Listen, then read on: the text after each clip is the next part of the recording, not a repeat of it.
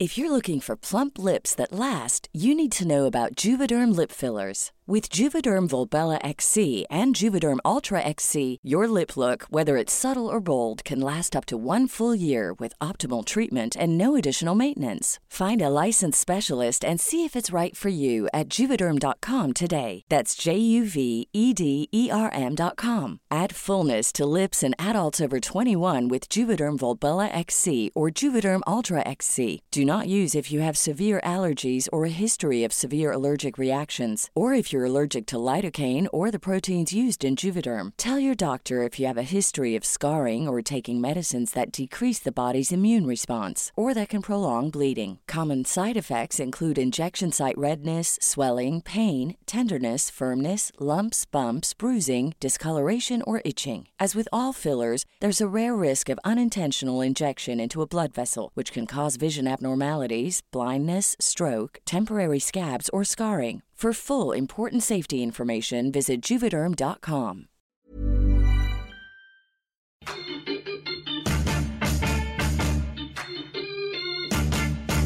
Esto, el diario de los deportistas.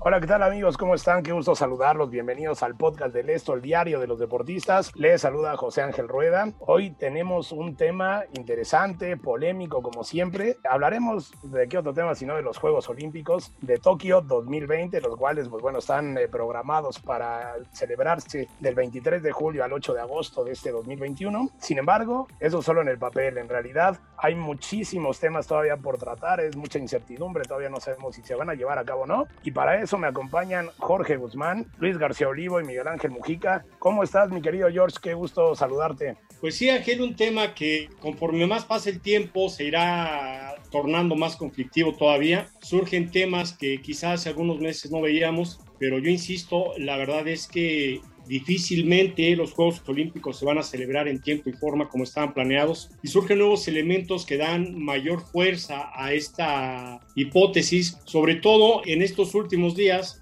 el tema inmobiliario con el conflicto que se está generando ya en el terreno legal con las personas que compraron departamentos en lo que va a ser la Villa Olímpica y que ellos pensaban para estas alturas pues ya estar tomando posesión. Resulta que no es así. Están asesorados por un grupo de abogados y están peleando departamentos que se calculan con un valor de más de un millón y medio de dólares. No es cosa fácil. Y ellos lo que dicen es, bueno, pues nosotros hicimos un esfuerzo, tememos que el precio de esos departamentos pueda caerse, queremos recuperarlos, ver qué podemos hacer, pero finalmente es un conflicto más que se suma a los ya existentes, sobre todo por el tema de la pandemia que es lo que a mí me da mayor temor cuando me pongo a pensar en la posibilidad de que se realicen o no los Juegos Olímpicos, como originalmente estaban planeados después de que ya fueron cancelados en 2020, se reprogramaron para 2021 y ahora yo veo las condiciones muy complicadas para que se lleven a cabo eh, como está planeado. Sí, como bien lo mencionan, será muy complicado si se llevan a cabo vivir unos juegos, eh, pues bueno, normales, ¿no? Creo que eso ya queda perfectamente descartado.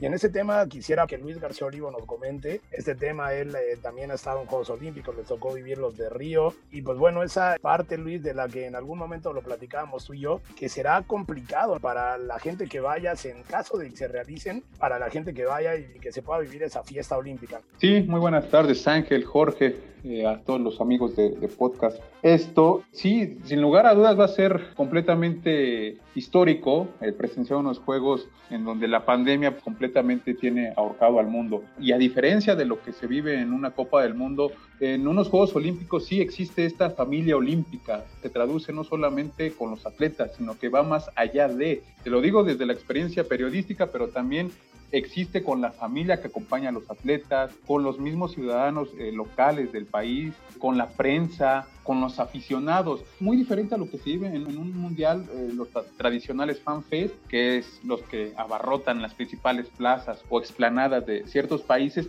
a diferencia que unos Juegos Olímpicos por lo regular se congregan en donde se llevan a cabo las disciplinas de playeras, en este caso el tan famoso voleibol de playa que alberga no solamente, valga la redundancia, el voleibol, sino que también algunas partes donde se llevan a cabo pruebas de, de agua, como competencias de velero y este tipo de actividades deportivas. Ahí es donde se transporta la familia olímpica. Es un arraigo total que solamente los que lo viven en ese aspecto deportivo son muy conscientes de lo que se está compitiendo. Creo que esa fraternidad, ese amor por los deportes, por el país, por la unión de los continentes, como lo expresa la precisa eh, bandera olímpica de los cinco continentes, los cinco aros, no hay tanto una rivalidad como en el mundial, como en el fútbol, ¿no? Que quieres ver a tu selección triunfar y despedazar a, los que te tocan en el grupo y después eh, octavos, cuartos, semifinal y final. No, acá sí existe un intercambio de cultura, posiblemente hasta de religión, de lenguas. Intercambian mucho estos pins que son coleccionables y eso lo ves desde todo tipo, desde el turista, lógicamente, desde el aficionado,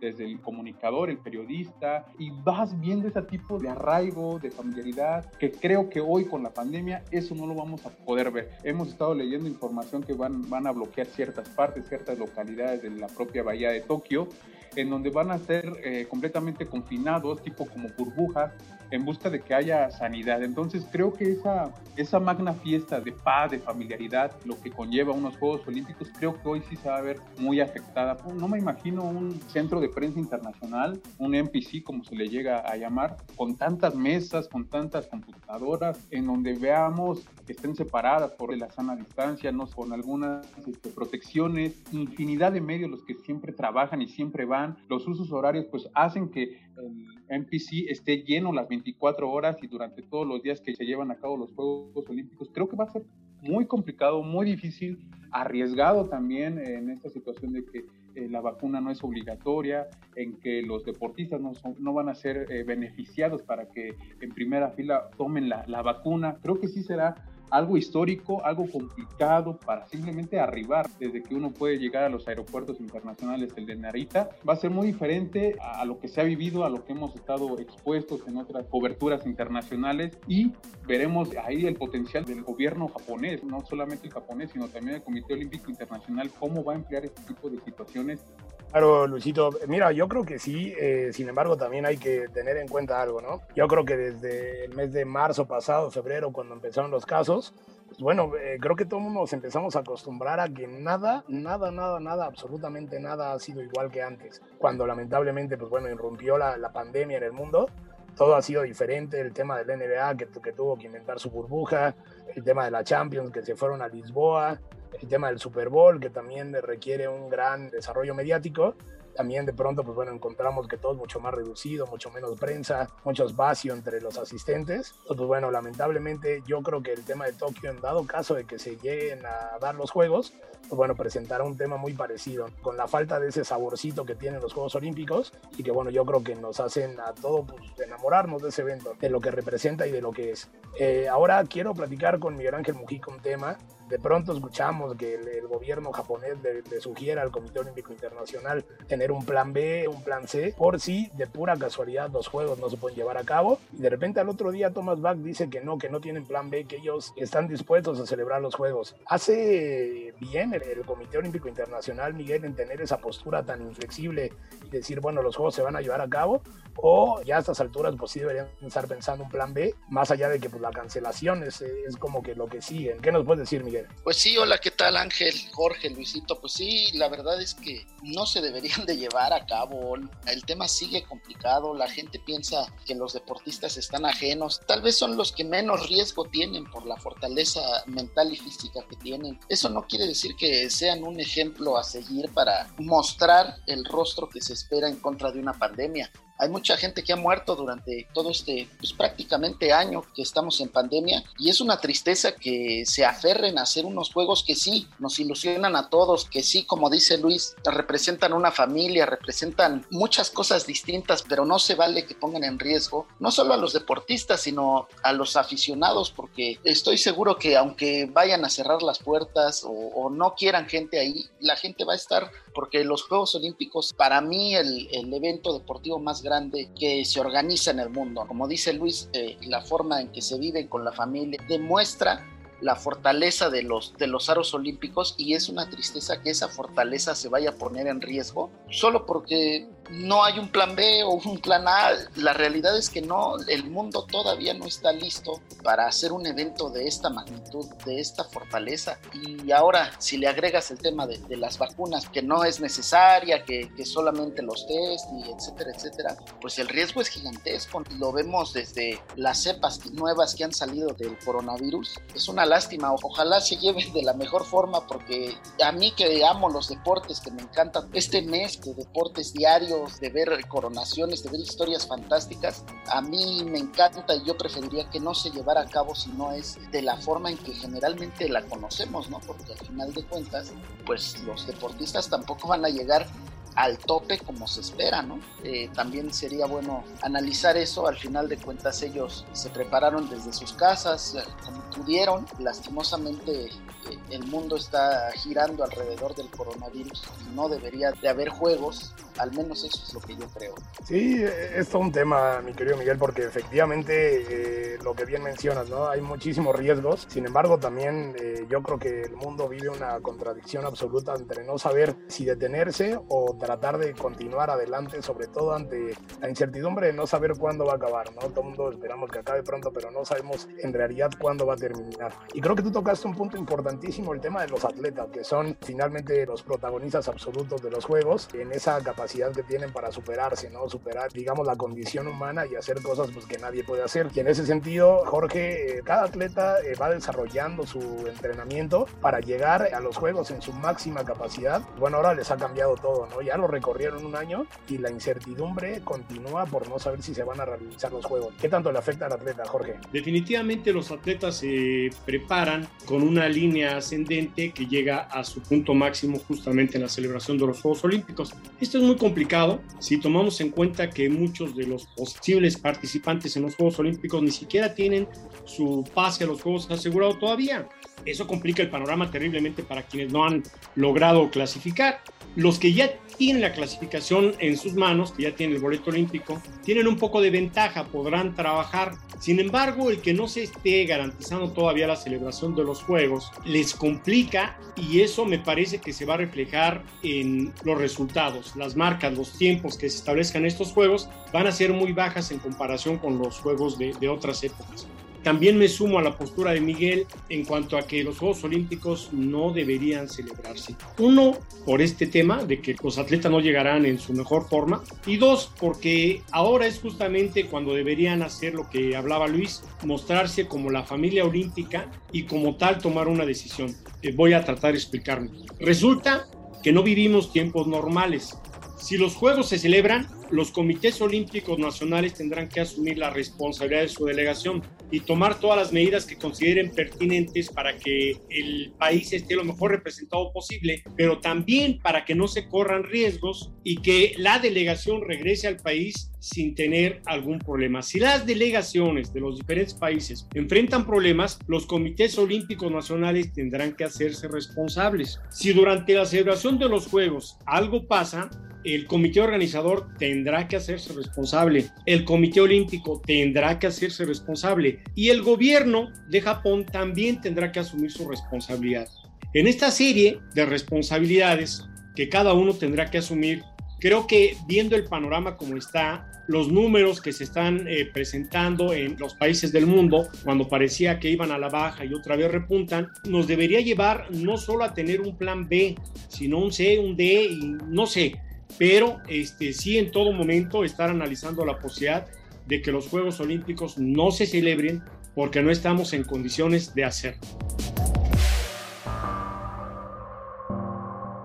Mariana Arceo, pentatleta mexicana clasificada a Juegos Olímpicos.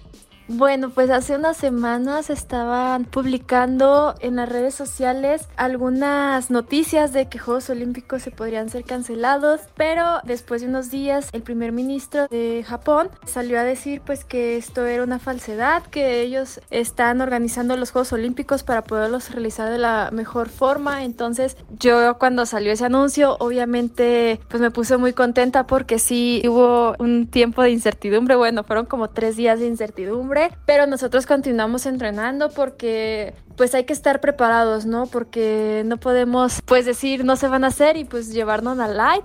Entonces nosotros estamos entrenando de verdad, o sea, con la mentalidad de que se van a hacer los Juegos Olímpicos. Ha sido un poquito complicado, pues estamos moviendo de un lugar a otro por la situación de la pandemia, pero eh, no hemos dejado de entrenar eh, lo que está en nuestras manos. Digo, ya hay pruebas, por ejemplo, la esgrima, que no tengo en esos momentos pues con quién eh, hacerla, eh, más que con mi entrenador la clase y así, ¿no? Pero los combates sí se me ha complicado un poquito. Pero todo lo que está en nuestras manos lo estamos haciendo. Yo ahora estoy echando el corazón en todos mis entrenamientos para que valga la pena porque ya estamos, bueno, en lo particular ya soy ya soy parte de la historia, ya estoy clasificado a Juegos Olímpicos. Estos Juegos Olímpicos van a quedar eh, en la historia y qué más bonito, ¿no? Trabajar para poder conseguir eh, lograr algo histórico eh, en estos Juegos Olímpicos. Hay que poner toda la mente y no bajar la guardia y ser positivos, ¿no? Ser positivos de que ya todo está agarrando forma, estamos adaptándonos a cuidarnos, estamos pues positivos porque ya salió la vacuna y seguro seguramente pues para aquellas fechas ya, ya habrá una mejor eh, organización para dispersar todas y que todos eh, estemos protegidos. Y nada, pues yo les mando un saludote. Yo puedo considerar que puede ser un capricho por parte del Comité Olímpico Internacional. Es van porque van, la inversión que se ha hecho son cuatro años, los Juegos Olímpicos más vanguardistas, más tecnológicos. Me acuerdo cuando estábamos allá en Maracaná en 2016, en la clausura de los Juegos Olímpicos de Río, pues su clausura fue muy buena, muy emotiva, con cuestiones muy tecnológicas, muy vanguardistas. Fueron 15 minutos a lo mucho de esa ceremonia en donde Tokio se presenta y completamente colapsaron a Río, colapsaron todo Brasil y todo eh, el continente americano. Por esa derrama económica que ha el, el, Comité Olímpico Internacional, lo puedo traducir en un capricho del Comité Olímpico Internacional para que se lleven a cabo. La población japonesa no quiere la realización de los Juegos Olímpicos debido a que tienen casi el millón de casos de COVID y registran casi aproximadamente ya las 6.000 muertes. O sea, ya son números que se están sobrepasando lo que ellos habían estipulado. Y yo creo que también un poco basándonos en, en, en lo que decía George y Miguel, sobre los atletas, pues no me imagino delegaciones que llevan montones de deportistas, países de primer mundo que por lo regular sí le invierten mucho al deporte nacional, que debería pasar acá un poquito a algo similar. Sin embargo, vemos cómo potencias como Canadá, Australia, Francia, China, Alemania, los propios Estados Unidos llevan cantidad de atletas y vemos eh, representantes de sus países en todos los deportes, infinidad de deportistas que creo que no todos van a estar vacunados, la verdad. Y pues delegaciones chicas como la nuestra, como, como la mexicana, que al momento tiene 47 plazas olímpicas, 23 hombres y 24 mujeres, eh, son los que al momento ya tienen nombre y apellido con esos boletos olímpicos. Creo que puede ser un poco más fácil, más dócil, elegible la situación, pero no me pongo a pensar aquellas delegaciones que no solamente va de por medio el, el, el atleta, ¿no? Va de, de por medio también su cuerpo médico, el kinesiólogo, el fisioterapeuta, el psicólogo, el nutriólogo, o sea, van N cantidad de, personas que no solamente nosotros a, a, través del televisor vemos competir a Pulganito de tal en la prueba de 4x400, no, atrás de él hay infinidad de personas que creo esto complicarían más la realización de unos Juegos Olímpicos en esta situación pandémica que nos ha tocado vivir. No puede ser nada más un capricho para el comité organizador, o todos queremos que se haga, que vuelva a la realidad que conocemos, pero hay que ser sinceros, eh, gente, no va a volver, estamos viviendo una, de una forma en que al rato nos vamos a tener que acostumbrar. El gel, precisamente el gel de manos, no va a desaparecer, todo este tipo de, de, cuestiones que se toman ahora con el COVID ya no van a cambiar porque el COVID no va a desaparecer, no por arte de magia todos vacunados y se acaba la enfermedad. Al contrario, el COVID a lo mejor se puede controlar, pero nada más. Y es triste ver que el comité organizador se parezca a la Liga MX que dice, eh, los juegos van y, y en tal estadio se abre y en tal estadio no. No debería de ser así. Al final de cuentas, claro, el fútbol en este tema pues ayuda a la gente a distraerse un poco de estar en casa, los que pueden quedar y listo, está bien, ¿no? Pero eh, el proyecto de mantener unos Juegos Olímpicos se me hace una exageración y aparte de una exageración, un riesgo gigantesco que hay que ver quién va a ser el responsable de todo. Al final de cuentas, La responsabilidad va a caer en Thomas Bach, eso lo sabemos, pero él va a responder. Esa sería yo creo que la pregunta más fuerte, ¿no, Ángel? Pues sí, es, un tema interesante, sobre todo por eso que mencionas, ¿no, Mujica? Yo creo que eh, la mayoría de eventos deportivos, pues bueno, lo han tomado así. Y en la NFL han habido contagios, en la Liga MX han habido contagios, en la MLB hubieron contagios. Entonces, pues bueno, hay que aprender a vivir con eso y sobre todo que sea seguro. Lamentablemente, los contagios no van a dejar de existir, pero las federaciones y las instituciones deben de ver cómo poderlo hacer.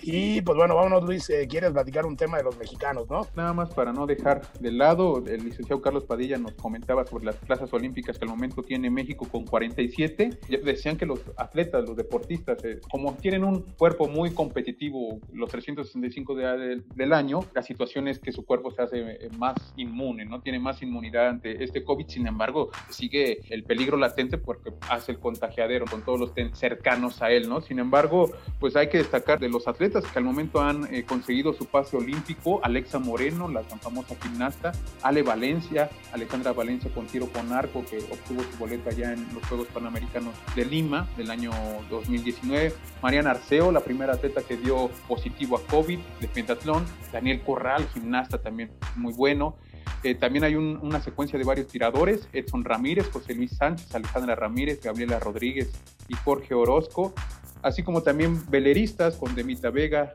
Elena Wetling, Joan Pérez, y bueno, hay que también destacar los equipos de béisbol y de softball que, se metieron a los Juegos Olímpicos históricamente. Esto te habla de que sí, México va a contar con una delegación también pequeña por lo regular, eh, como ocurre en los Juegos Olímpicos. Sabemos que Juegos Panamericanos son punto y aparte, hay una delegación más nutrida y con más medallas. Sin embargo, los Juegos Olímpicos son punto y aparte porque ahí compites con el mundo. Y es, eh, muchísimas gracias a Luis, a Jorge, a Miguel a Mitzi Hernández y a Natalia Castañeda en la producción. Es un tema interesante. Eh, mi querido Miguel, tienes las recomendaciones donde nos pueden escuchar. Y ojalá se puedan suscribir también en Spotify, Apple Podcast, Google Podcast, Deezer y Acas. También escríbanos en podcast.com.mx y síganos en Twitter arroba podcastom. Muchas gracias, que estén muy bien. Hasta luego. Esta es una producción de la Organización Editorial Mexicana.